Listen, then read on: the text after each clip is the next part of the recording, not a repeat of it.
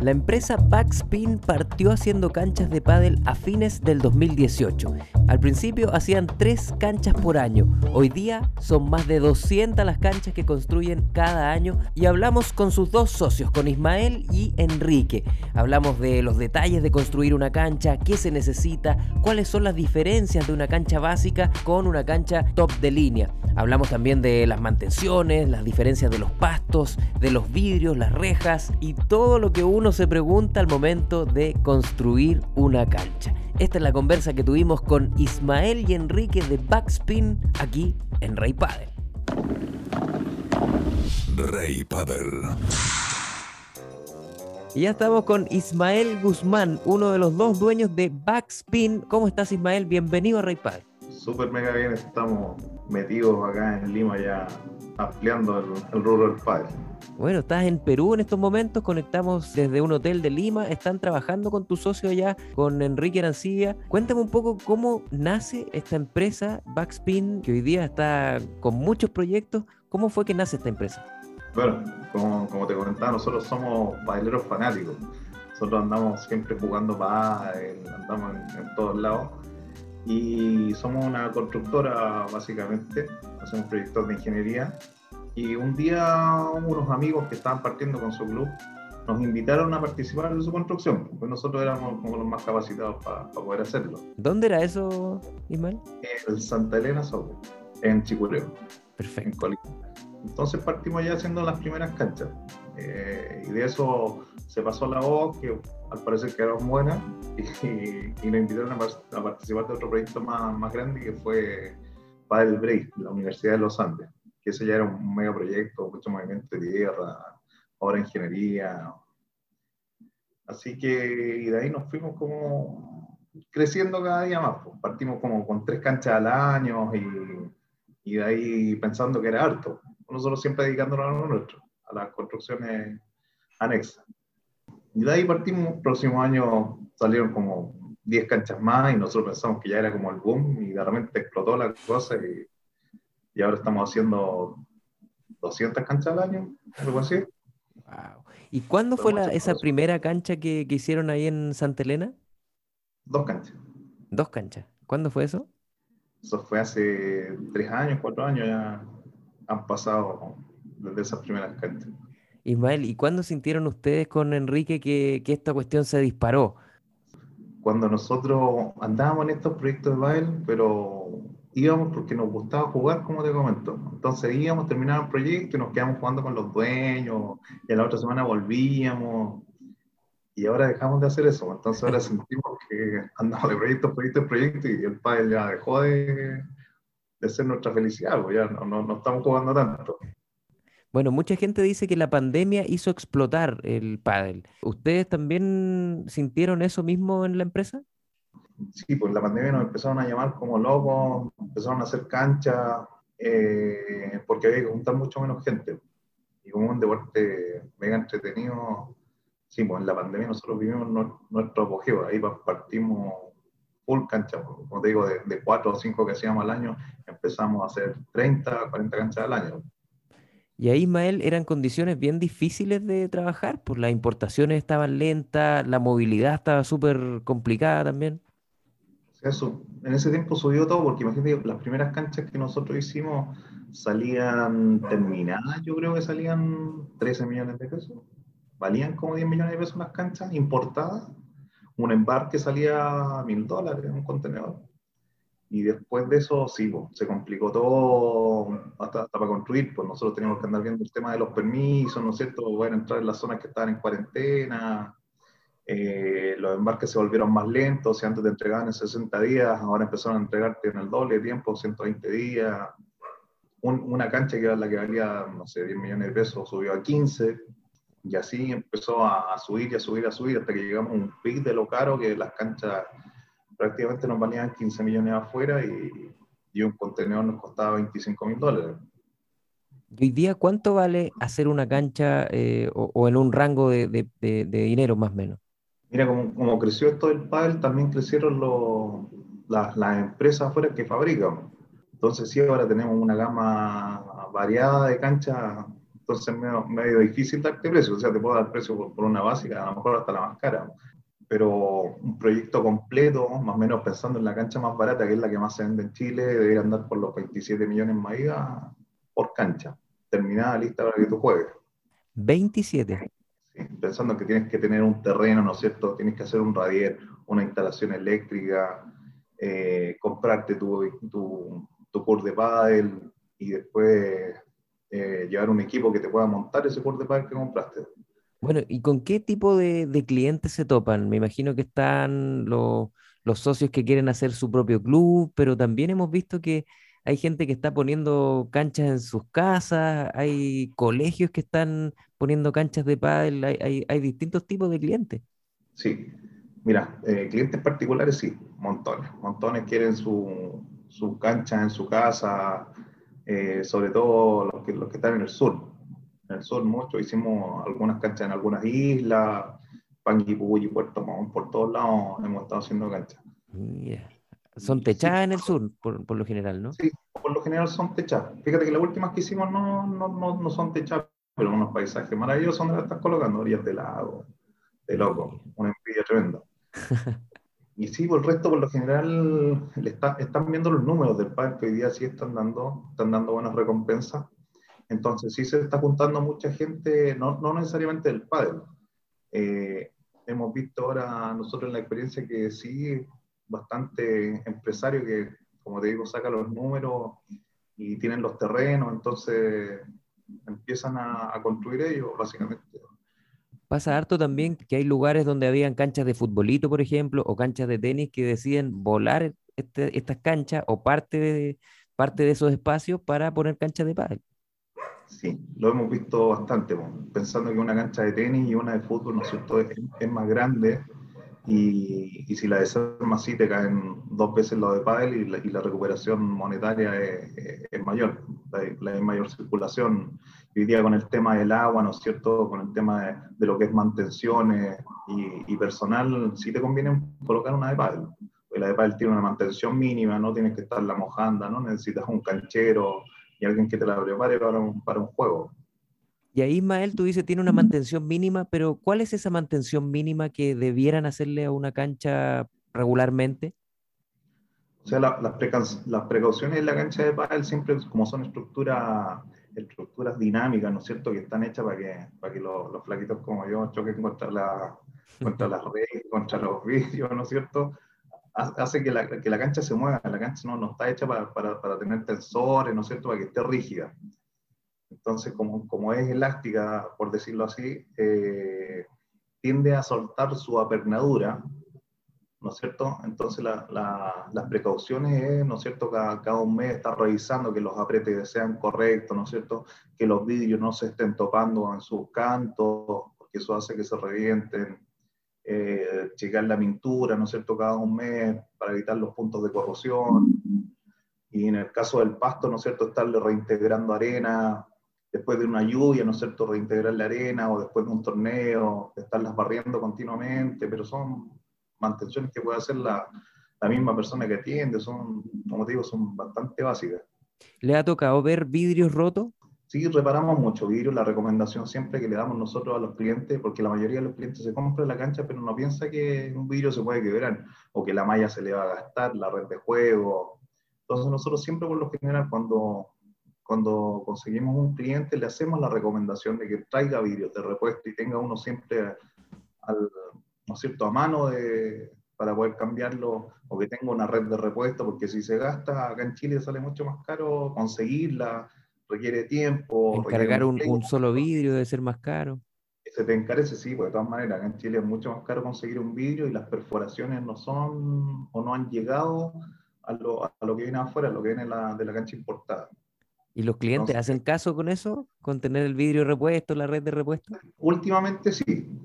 Los, primeros no, los primeros no, decían si no le va a pasar nada. Entonces, pues, cuando se quedara el vidrio, queda el caos. Oye, decías tú que, bueno, la cancha más básica cuesta alrededor de 27 millones de pesos hoy día, ¿no? Terminada, con su radial lista para jugar. ¿Cuánto puede llegar a costar la cancha top de línea? mira, tenemos una cancha que es top de línea italiana, con vidrios insonoros y esa está bordeando los, 34 millones de pesos más IVA, solo la cancha. Solo la cancha, sin radier, digamos. Sin radier ni instalación, instalación eléctrica. Ah, mira, el Ferrari de las canchas. Y eso, los vidrios insonoros, o sea, permite que, por ejemplo, tu vecino al lado casi que no le moleste si es que es una, una, una casa, por ejemplo. No le moleste y, y, tú cuando le pegas o chocas contra él tampoco suena. Mira, ¿y salen de esas a veces? Eh, hasta el momento ninguna. y bueno, tú decías que hay distintos tipos, está la china, la española, la italiana. ¿Cuáles son las diferencias así a grandes rasgos? O sea, mira, tenemos, tenemos canchas de, de, distinta procedencia y también de distintos modelos. Tenemos canchas panorámicas, semipanorámicas y full panorámicas. Entonces esas van identificadas por sus postes. La que tiene poste entre cada vidrio, ¿no es cierto? Una semipanorámica. La panorámica es la que tiene solamente lo, lo, las columnas en la esquina y la full panorámica es la que está rodeada solamente de vidrio. Las rejas están sostenidas solamente en los vidrios. Y ahí viene la, la procedencia tenemos una cancha nacional, ¿no es cierto?, que tiene tinto material constructivo. Eh, no quiero decir menor calidad, pero, pero sí lo, lo que tenemos en Chile no, no, lo tenemos afuera. Espesores de, de, reja, puede ser, ¿no es cierto?, o, o tamaños de reja. Esquema de pintura también a lo mejor un poquito inferior. Eh, afuera tenemos canchas que vienen soldadas por robots, ¿no es cierto?, son, son más industriales otros esquemas de pintura. Eh, la cancha china viene en tres paños de reja en sus laterales y la cancha española es en un solo paño. La cancha española viene con antilesión en las orillas, entonces nunca te va, una vez que se solde alguna malla, nunca, nunca te vas a dañar. Eh, son, son varias las, las diferencias que por lo general los clientes no las saben, pero cuando nosotros vamos a terrenos con ellos a mostrarles lo que se están comprando, ahí entienden de qué estamos hablando. Y, y por eso la, la, aparición en los precios. Perfecto. Tú decías también que, que hay cada vez más gente que, que, se hace sus canchas privadas, ¿no? Eh, sobre todo en el sur, donde hay más espacio. ¿En qué lugares lindos han tenido que ir a, instalar canchas o lugares también desafiantes? De repente, me imagino que, cortar cerros eh, para poder instalarse en esos lugares que son tan, a veces de difícil acceso o, o privado al, al, a la orilla de un lago, qué sé yo. No, sí, mira, en Panguipulli por lo general sí tuvimos proyectos bastante bonitos, en condominios, orilla del lago, eh, como te digo, hicimos una en una isla en Futaleufú, que tuvimos que pasar todos todo los lo, lo implementos para armar la cancha en, una, en unas barcazas, aislados del, de, de, la ciudad, entonces era, era, complicado estar pasando, porque demoráis una hora en llegar, eh, y ahora en Lima. Sí. Haciendo todo sí. partiendo de cero en Lima. Y en Lima, fíjate que sí, partiendo de cero. De hecho, no, llegamos acá como súper desconocidos, conocemos gente por acá, pero fíjate que estamos en el hotel, no sé de dónde sacan mi número de teléfono, el de Enrique, y nos llaman como locos. Hemos tenido reunión todos los días. De hecho, no, yo averiguando, porque nosotros trabajamos con la Federación de Padel también directamente, y le preguntamos al presidente si había alguna federación acá en Perú, a lo mejor con quién contactarnos nosotros, y me dijo que no existía, pero llegando acá se está creando una asociación de Padel y ellos no ubicaron. Entonces, hay muchas ganas de partir acá con el Padel, que es lo que se, se vivió, ¿no es cierto?, allá en, en plena pandemia al inicio, y así que y estamos viendo cómo tributamos y ponemos nuestra física. Oye, Ismael, algunas cosas que uno como jugador a veces se da cuenta en, en distintas canchas. Por ejemplo, a veces hay una, una, que se nota una línea en la juntura del pasto y que a veces la pelota hace que, que dé un bote irregular ahí. ¿Por ya. qué pasa eso? Muchas veces por estas cosas, mira, la, la, eh, por lo general la calidad del pasto. Nosotros tenemos igual variedad gama de pasto. Pues tenemos pasto belga y los que vienen con la cancha, que por lo general son chinos. Y chinos tenemos de calidad media y calidad baja. Entonces, ¿qué pasa? Los, los pastos están hechos para expandirse y contraerse con las temperaturas. Entonces, cuando nosotros conversamos con el chino, porque de primera nos pasaba mucho, eh, entonces los clientes nos decían, oye, se me está inflando la cancha o se me acortó acá. Entonces, cuando hablamos con el chino, nos comentó que sus pastos son para canchas indoor, o sea, están, están hechas para que estén bajo techo. No, no están hechas para el clima de Chile específicamente, ¿no es cierto? Que tenemos algunas zonas extremas en calor y otras extremas en frío. Entonces, ¿qué pasa? Aquí el pasto sí juega mucho con los, con los cambios de temperatura. ¿Y qué pasa con eso? En algunos momentos eh, no vuelve el tamaño real, te queda más corto, ¿no es cierto? O esos globitos se hacen cuando hace mucho calor y el pasto se expande, hace que se empiece a englobar el pasto porque ya no está ocupando más de la superficie en la que lo colocamos. Ah, por eso, por ejemplo, a veces al fondo de la cancha eh, como que falta un, un pedacito de pasto entre el, entre el fondo y el vidrio. Exactamente. Es por esos juegos que hacen y que no, no regresó al, al tamaño real. Y cuando te encontráis con esos globitos, sobre todo los días de calor, ¿no es cierto? Eh, es, porque el pacto expandió mucho. Entonces se empiezan a englobar en algunas partes. Y por lo general, esas partes donde busca englobarse es en las líneas, donde está el pegamento y donde está la cinta de unión. Y cuando se despega, justamente por lo mismo, porque como esa zona está más rígida, el pasto quiebra la cinta. Y ahí empiezan esos despegues. ¿Y cómo evitamos eso? Eh, manteniendo con la arena adecuada y según conversaciones, ¿no es cierto?, con los, los más expertos en pasto, es bueno, cuando uno sabe que hace mucho calor, mojar un poquito el pasto, para así mantenga la, la arena esté húmeda y mantenga su, su, temperatura lo que más pueda. Y así evitamos esos globitos. Ah, mira, buen truco. Cuando, ¿eh? el pasto se va gastando, también eso hace que... ¿Cómo? Que, no, cuando el pasto se gasta, cuando ya está más gasto o, o próximo a un cambio, también eh, hace que este, este, juego sea más, más común o más rápido. Entonces, un, un, poco de sol que haya, más se te va a enfrentar. Y para entender el tema de la arena, porque a veces uno ve canchas que están cargadas de arena en ciertas zonas, ¿cómo debiera estar o distribuirse la arena en, en el pasto? Eso también va a depender un poquito del gusto del cliente. ¿Por qué te digo así? Porque mientras más arena le pones al pasto, este, más te va a durar. También va a hacer que la pelota corra más. Y en muchos lados, ¿no es cierto? Cuando hacen clubes y, y tenemos algún vecino que, que, le incomoda que salga mucha pelota, los, los, clientes prefieren echarle un poquito menos de arena o ocupar un pasto fibrilado recto que tiene el pelito más largo y amortigua más la pelota. Entonces eso hace que la pelota salga menos también. Pero con menos arena también te va a durar menos el pasto. Hay otra situación que pasa harto a veces en, algunos, en algunas canchas, en algunos clubes, que el fondo del, de la cancha donde se topa con el vidrio, en el vidrio por cuatro en el fondo, ya.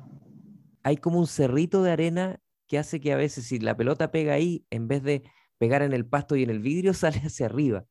Ya, pero eso es por falta de mantención. Como te digo, lo ideal es todas las semanitas, toda esa arenita que se va juntando en las orillas, es agarrar el escobillón municipal y irla tirando hacia los interiores. Así de fácil. Así de fácil.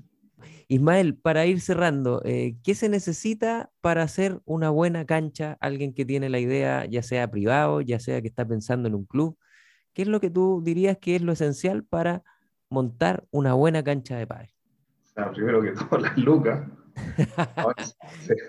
y segundo, tenés que asesorarte bien con el tema de las canchas. Hay harta empresa en Chile que te asesora bien. O sea, antes de comprar, muchos, muchos compran antes y después se asesoran. Y, y, ahí entran en, en, el lío. Nosotros nos ha tocado llegar a, a hacer hartas canchas, ¿no es cierto? Que los radieres están chicos, que les colocaron una pendiente inadecuada, o, o radieres definitivamente que tienen una mala terminación, pues, y todo eso se, se proyecta después en tu juego. Porque al final la cancha sí es muy importante, sí es lo más bonito, lo que hay que tener de, de primera imagen, pero el radier es mega importante porque al final todo tu juego va a ser sobre ese radier porque el pasto es sobre ese radier y tú vas a jugar en ese 20 por 10.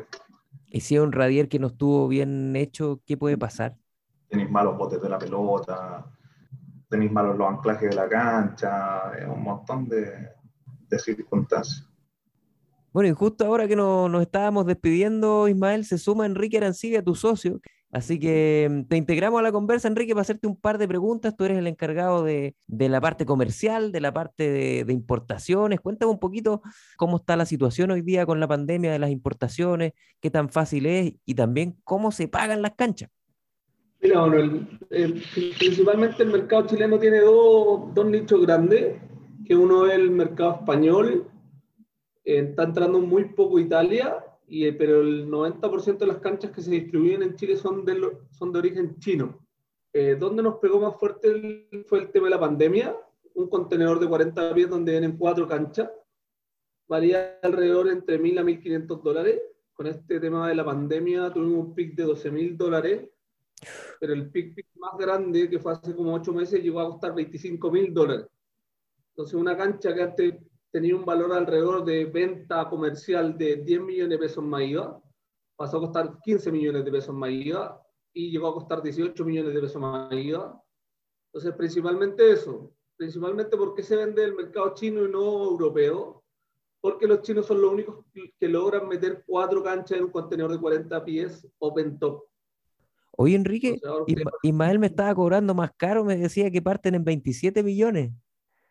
No, es que, lo, que, pasa es que yo te estoy hablando solo de la cancha.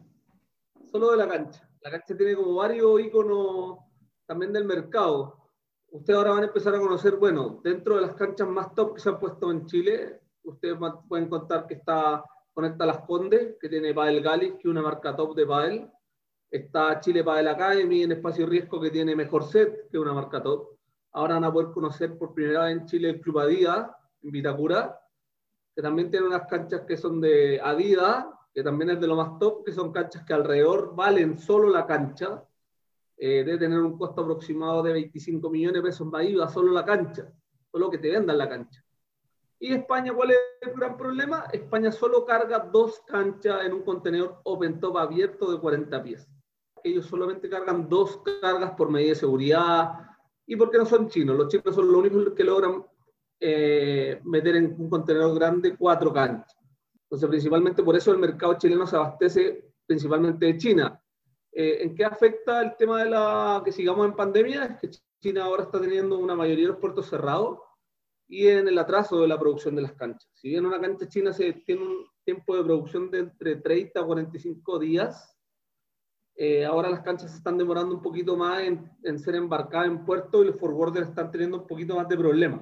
Entonces una cancha china llega alrededor de, que tú ingresas una orden de compra entre 90 a 120 días.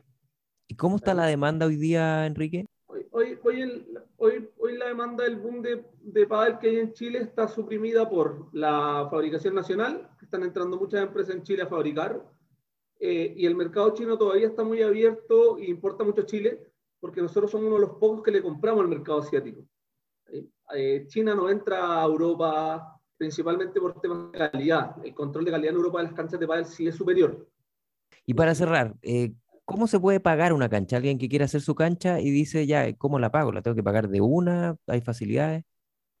No, las canchas principalmente, una vez que se firme el contrato y se genera una orden de compra, son distintas las modalidades dependiendo del cliente, pasa al área comercial de nosotros donde se evalúa, eh, se paga en porcentajes, puede ser el 30%, eh, el 70% puede ser contra entrega, puede ser 50%, va todo de acuerdo al cliente, el pádel es muy amistoso. Finalmente, como el pádel es tan familiar, eh, lo vemos de acuerdo a las capacidades de cada cliente. Hay clientes que piden crédito, entonces si piden crédito, les tratamos de nosotros financiar el embarque de las canchas, que son los 120 días, cosa de que pidan los créditos al final. Es súper conversable la situación con nosotros. Eh, por eso decirte una reglamentación que tenemos en base a la, a la cómo son los pagos, son todos cliente a cliente. Y ustedes además como juegan, me, me contaba ahí Ismael que como juegan a veces prueban las canchas ahí con los dueños y podrían hacerse un pier de paga de repente. O sea, nosotros estamos en esto del pádel por eso, porque nos encanta el pádel, porque lo disfrutamos. Antes jugábamos todos los días y hoy en día la única instancia que tenemos de jugar es con, eh, los clientes que nos invitan a jugar, eh, a sacar los detalles. No siempre las cosas resultan como queremos. Entonces, qué mejor cuando nos reclaman por algún tema, un bote, un pasto, una arruga, eh, ir a verla en, en, directo. Yo no voy a tener la suerte de probar la primera cancha en Lima que instalamos mañana porque me voy en la madrugada. Pero Ismael ya tiene un partido con el cliente de Lima mañana en la tarde, a las 6 de la tarde. Se va a jugar el primer partido en Lima en una cancha 2022. Eh, Así que qué mejor tener esa experiencia donde toda la gente disfruta de este lindo deporte que es el pádel. Esa es la parte más entretenida de la pega, ¿no? Jugarse un partidito para probar la cancha. Acá gana Chile, sí. Buenísimo. Oiga, y la última, ¿dónde se llevan mejor, en la oficina o en la cancha? En la oficina, porque tenemos un récord de partner muy mal. Oye, Mael, Enrique, muchas gracias. Ustedes están full pega allá en Perú, eh, pero se dieron el tiempo de estar en Rey Padel, muy agradecidos. Y ojalá que nos veamos en Chile presencialmente y jugando pádel en una cancha. Sí, Manuel, cuando querés te, invitamos a conocer uno de nuestros proyectos. El vínculo de hacer una cancha de pádel se tiene que extender por mínimo 10, 20 años porque la gente toda cree que la cancha de pádel es inmortal y no necesita mantención. Entonces, todos nos necesitan. Y hoy en día lo único que queremos es que el pádel siga creciendo. Eh, hoy en día en Chile faltan empresas de pádel. Eh, hoy en día hay unos 100 clientes mensuales que se quedan sin que nadie les conteste el teléfono, porque la evolución del pádel fue tan rápida hoy en día necesitamos que para que el deporte siga creciendo necesitamos más empresas que puedan tomar a esos clientes que nadie les puede tomar. No somos, no somos un rubro tan, tan grande. Ahora están llegando un par de empresas que vienen del fútbol, del pasto sintético, pero necesitamos que gente se siga sumando porque esto nadie sabe cuándo va a parar. Atención padeleros y padeleras, no esperes más y únete al ranking más grande del país. Regístrate en Desafío Padel Tour y suma puntos en una gran comunidad que ya superó los 1.600 jugadores en más de 17 clubes de Chile. También hay tres clubes en Mendoza y otro más en Miami. Además, ahora puedes sumar puntos en los torneos más importantes del circuito nacional como Wolf, Smash Paddle y Wonder. Toda la información en desafíopadeltour.com. Recuerda seguirnos en Instagram, somos arroba reypaddle. Ahí puedes encontrar toda la información de nuestros capítulos y recuerda también activar la campanita en Spotify y Apple Podcast para así ser notificado apenas esté arriba un nuevo capítulo. Gracias por llegar hasta acá y será hasta la próxima.